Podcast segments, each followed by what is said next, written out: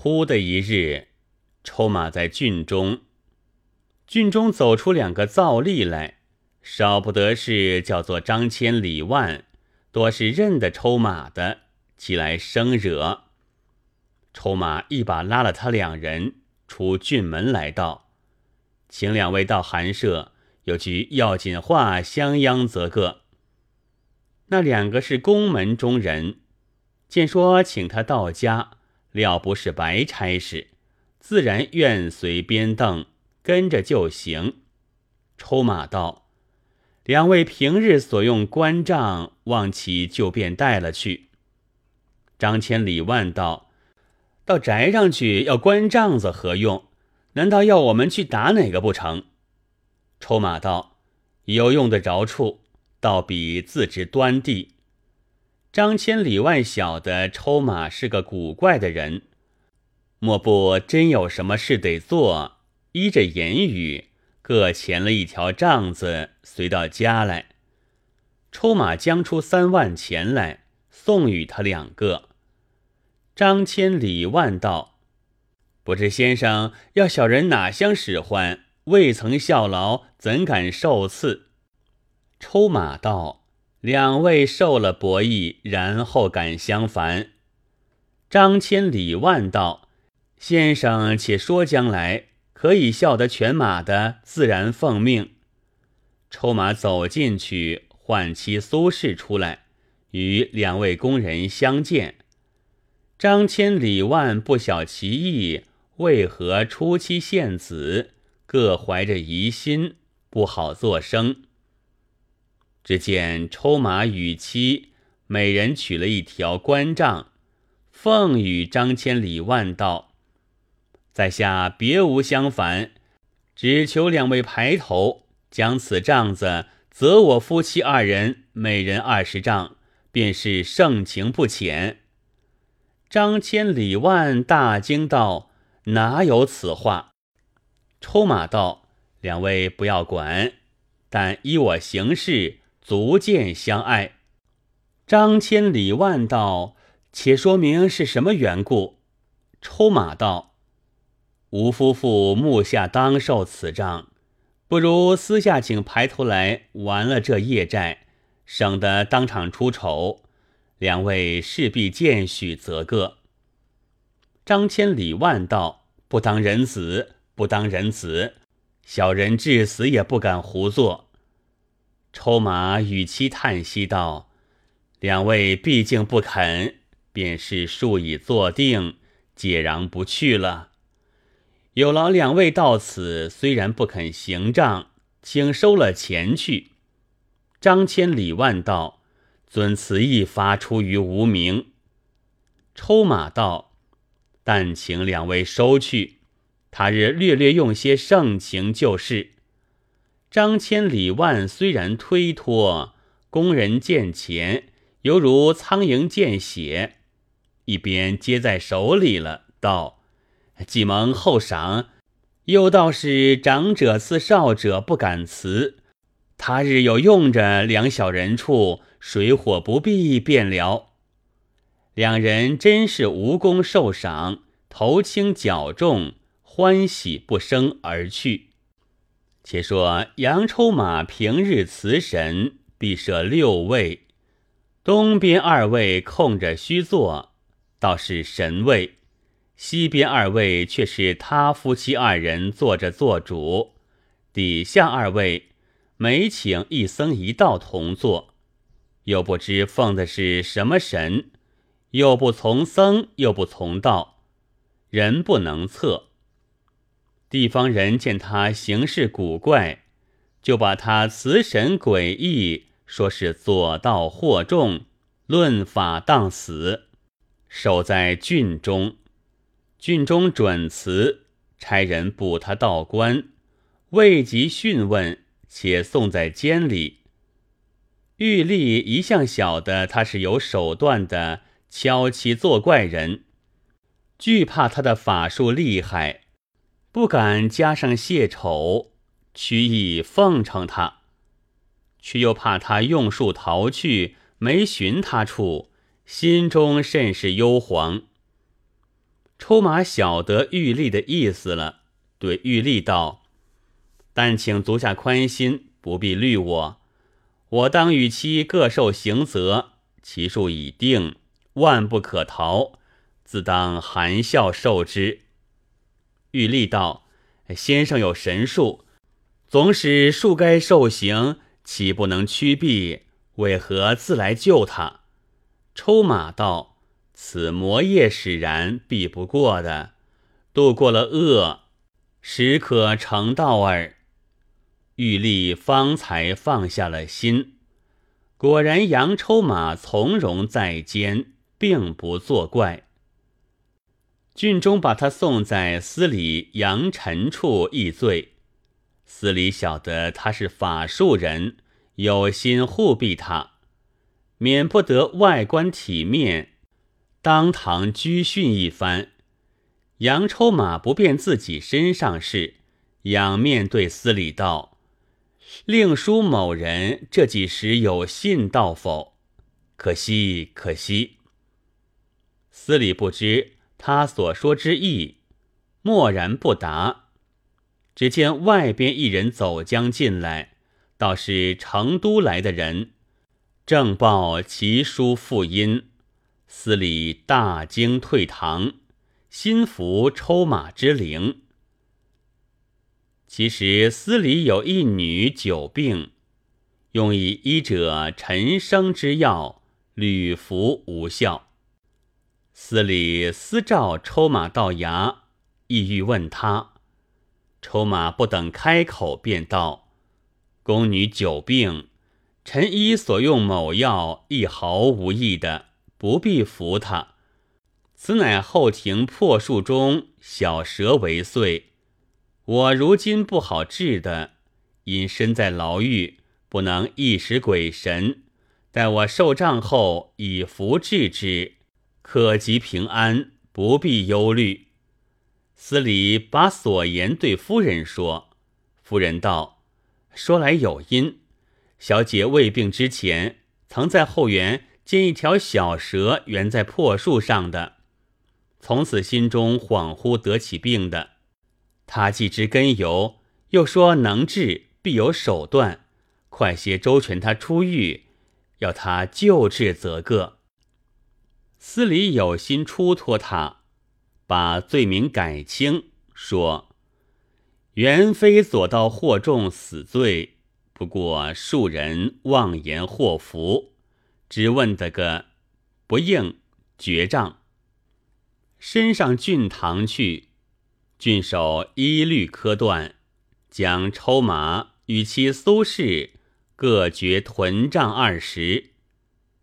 原来那行账的造例，正是前日送钱与他的张千里万，两人各怀旧恩，有心服他前之，加意用情。手腕偷利，仆边示辱而已。抽马与苏轼进到夜宿该当，又且清账，恬然不以为意。受账归来，隶书一幅，又写几字，作一封，送去司礼衙中，全当酬谢周全之意。司礼拆开，见是一幅。乃叫他挂在树上，又有一红纸，有六字，写道：“明年君家有喜。”司礼先把符来试挂，果然女病洒然，留下六字，看明年何喜。果然，司礼兄弟四人明年俱得中选。抽马骑术如此类者不一而足，独有受杖一节，说是度厄，且预先要求造例自行杖责解禳，及后造例不敢依从，毕竟受杖之时，用刑的仍是这两人，真堪奇绝。有诗为证：祸福从来有宿根。要知受杖亦前因，请君试看杨抽马有数何能抢避人。杨抽马数数高齐，语言如响，无不畏服。独有一个富家子与抽马相交最久，即称后善。却待一味侠玩，不肯十分敬信。抽马一日偶有些事干，要钱使用，须得二万。囊中偶乏，心里想到。我且薅恼一个人着，来向富家借贷一用。富家子听言，便有些不然之色。看官听说，大凡富人，没有一个不牵吝的，唯其看得钱财如同性命一般，保息备至，所以钱神有灵，甘心跟着他走。若是把来不看在心上，东手接来西手去的，触了前神嗔怒，岂肯到他手里来？故此非签不成富家，才是富家一定签了。真个说了钱便无缘。这富家子虽与杨抽马相好，只是见他性头有数。门面撮哄而已。忽然要他借贷起来，他就心中起了好些歹度肠。一则说是江湖行术之家，贪他家事，启发他的借了出门，只当舍去了；一则说是朋友面上就还的本钱不好算利；一则说是。借惯了手脚，常要心动，是开不得例子的。只回道是，家间正在缺乏，不得奉命。筹码见他推辞，哈哈大笑道：“好替你借，你却不肯。我只叫你吃些惊恐，看你借我不迭，那时才见手段嘞。”自此见富家子再不提起借钱之事，富家子自道回绝了他，甚是得意。偶然那一日，独自在书房中歇宿，时已黄昏人定，忽闻得叩门之声，起来开看，只见一个女子闪将入来，含贫万福道。妾东家之女也，丈夫酒醉逞凶，横相逼逐，势不可当。今夜已深，不可远去。性相临近，愿借此一宿。天未明，即当潜回家里，以待丈夫酒醒。富家子看其模样，尽自飘逸有致，私自想到。木叶无知，落得留他半寝。他说：“天未明就去，岂非神鬼不觉的？”遂欣然应允道：“既蒙娘子不弃，此时没人知觉，安心共寝一宵，明早即还尊府便了。”那妇人并无推拒，含笑解衣，共枕同亲。忙行云雨，一个孤管寂寥，不到佳人促至；一个夜行凄楚，谁知书舍同欢？两出无心，略觉情形扭捏，各因乍会，翻境异态新奇。未知你弱我强，从容试看。且自抽离天坎，热闹为先。行事已毕，俱各困倦。睡到五更，富家子恐天色乍明，有人知道，忙呼那妇人起身，叫了两声，推了两番，既不见声答响应，又不见身子展动，心中正疑。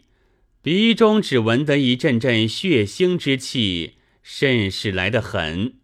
富家子一怪，只得起来挑明灯盏，到床前一看，叫声“阿爷”，正是分开八片顶阳骨，浇下一桶血水来。你道却是怎么？原来昨夜那妇人身手已着作三段，鲜血横流，热星扑鼻，恰像是才被人杀了的。富家子慌的只是打颤，心里道：“敢是丈夫知道，赶来杀了他，却怎不伤着我？我虽是弄了两番，有些疲倦，可也特睡的死。”同睡的人被杀了，怎一些也不知道？而今事已如此，这尸首在床，血痕狼藉，疏忽天明，她丈夫定然来这里讨人，岂不绝撒？若要并叠过，一时怎能干净的？这祸事非同小可，除非杨抽马，他广有法术，或者可以用什么障眼法遮掩得过，须是连夜去寻他。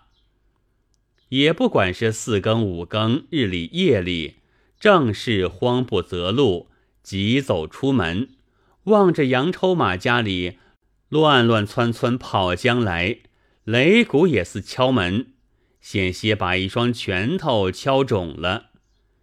杨抽马方才在里面答应，出来道：“是谁？”富家子忙道：“是我是我，快开了门，有话讲。”此时，富家子正是急惊风撞着了慢郎中。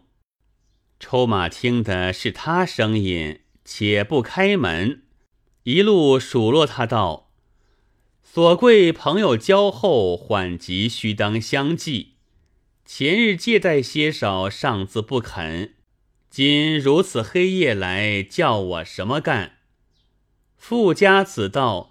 有不是处，且慢讲。快与我开开门着。抽马从从容容把门开了。富家子一见抽马，且哭且拜道：“先生救我奇祸，则个。”抽马道：“何事嫩等慌张？”富家子道：“不瞒先生说，昨夜黄昏时分，有个邻妇投我，不合留他过夜。”夜里不知何人所杀，今横尸在家，乃飞来大祸。望起先生妙法救解。抽马道：“事体特异，只是你不肯顾我缓急，我顾你缓急则甚。”富家子道：“好朋友，念我和你往来多时，前日偶因缺乏，多有得罪。今若救得我命。”此后再不敢吝惜在先生面上了。筹码笑道：“休得惊慌，我写一幅与你拿去，贴在所卧室中，急急关了房门，切勿与人知道。天明开看，便知端地。”富家子道：“先生勿耍我，倘若天明开看仍复如旧，可不误了大事。”筹码道。岂有此理！若是如此，是我福不灵。后来如何行数？况我与你相交有日，怎误得你？只依我行去，保你一些没事便了。富家子道：若果蒙先生神法救的，当奉钱百万相报。抽马笑道：何用许多？但只原借我二万足矣。富家子道：“这个敢不相奉？”抽马遂提笔画一幅与他。富家子嗅了即去。幸得天上未明，慌慌忙忙一言贴在屋中，自身走了出来，紧把房门闭了，站在外边。牙齿还是捉对厮打的，气也不敢多喘。守至天大明了，才敢走至房前，未及开门，先向门缝窥看，以此不见什么狼藉意思。急急开进看时，但见干干净净一床被卧，不曾有一点渍污，哪里还见什么尸首？富家子方才心安意定，欢喜不生。随即备钱二万，并吩咐仆人携酒持肴，特造抽马家来叩谢。抽马道。本意只求带二万钱，得此已足，何必又费九爻之会？富家子道：“独感先生神通广大，救我难解之祸，欲加厚酬。先生又吩咐只需二万，自念莫大之恩，无可报谢。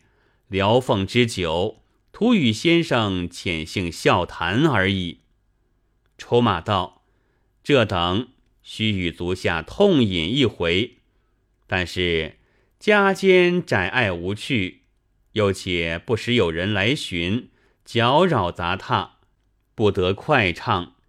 明日携此酒肴，一往郊外尽兴何如？富家子道：“这个绝妙，先生且留此酒肴自用，明日再携帐头来，邀先生郊外一乐可也。”抽马道，多谢多谢，遂把二万钱与酒肴多收了进去。富家子别了回家。到了明日，果来邀请出游，抽马随了他到郊外来，行不数里，只见一个僻静优雅去处，一条酒帘子飘飘扬扬在那里。抽马道。此处店家洁净，吾们在此小饮则个。富家子即命仆人将盒儿向店中座头上安放已定，相拉抽马进店，相对坐下，唤店家取上等好酒来。只见里面一个当炉的妇人应将出来。手拿一壶酒，走到面前。富家子抬头看时，吃了一惊，原来正是前夜投宿被杀的妇人，面貌一些不差，但只是像个出病起来的模样。那妇人见了富家子，也注目相视，暗暗痴想，像个心里有什么疑惑的一般。富家子有些糊涂，问道：“我们与你素不相识，你见了我们只管看了又看，是什么缘故？”那妇人道：“好叫官人得知，前夜梦见有人邀到个所在，乃是一所精致书房，内中有少年留住，那个少年模样颇与官人有些私相。”故此疑心。富家子道：“既然留住，后来却怎么散场了？”妇人道：“后来直至半夜方才醒来，只觉身子异常不快，陡然下了几斗鲜血，至今还是有气无力的。平生从来无此病，不知是怎么样起的。”杨抽马在旁只不开口。暗地微笑，富家子晓得是他的作怪，不敢明言，私下念着一晌欢情，重赏了店家妇人，叫他服药调理。杨抽马也笑嘻嘻的，袖中取出一张符来，付与妇人道：“你只将此符贴在睡的床上，那怪梦也不做。”身体也自平复了，妇人欢喜称谢。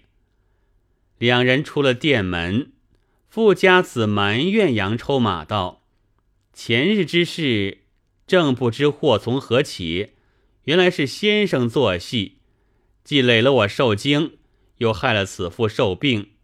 先生这样耍法不是好事。”抽马道：“我只照他魂来诱你。”你若主意老成，哪有惊恐？谁叫你一见就动心迎勾他？不惊你惊谁？”富家子笑道：“深夜美人来至，这莫是柳下惠、鲁男子，也忍耐不住，怎叫我不动心？虽然后来吃惊，那半夜也是我受用过了。”而今再求先生治他来与我叙一叙旧，更感高情，再容酬谢。抽马道：“此父与你原有些小前缘，故此治得他魂来，不是轻易可以弄数的，岂不怕鬼神责罚吗？你宿债原少我二万钱，只为前日若不如此，你不肯借。”偶尔作此玩耍勾当，我原说二万之外再也无用，我也不要再谢，你也不得再妄想了。富家子方才死心塌地敬服抽马神术，抽马后在成都卖卜，不知所终。要知虽是奇绝术法，也脱不得天数的。艺术在身，可以经世；若非溯源，不堪轻视。障计难逃，前起忘记。不过前知游戏三昧。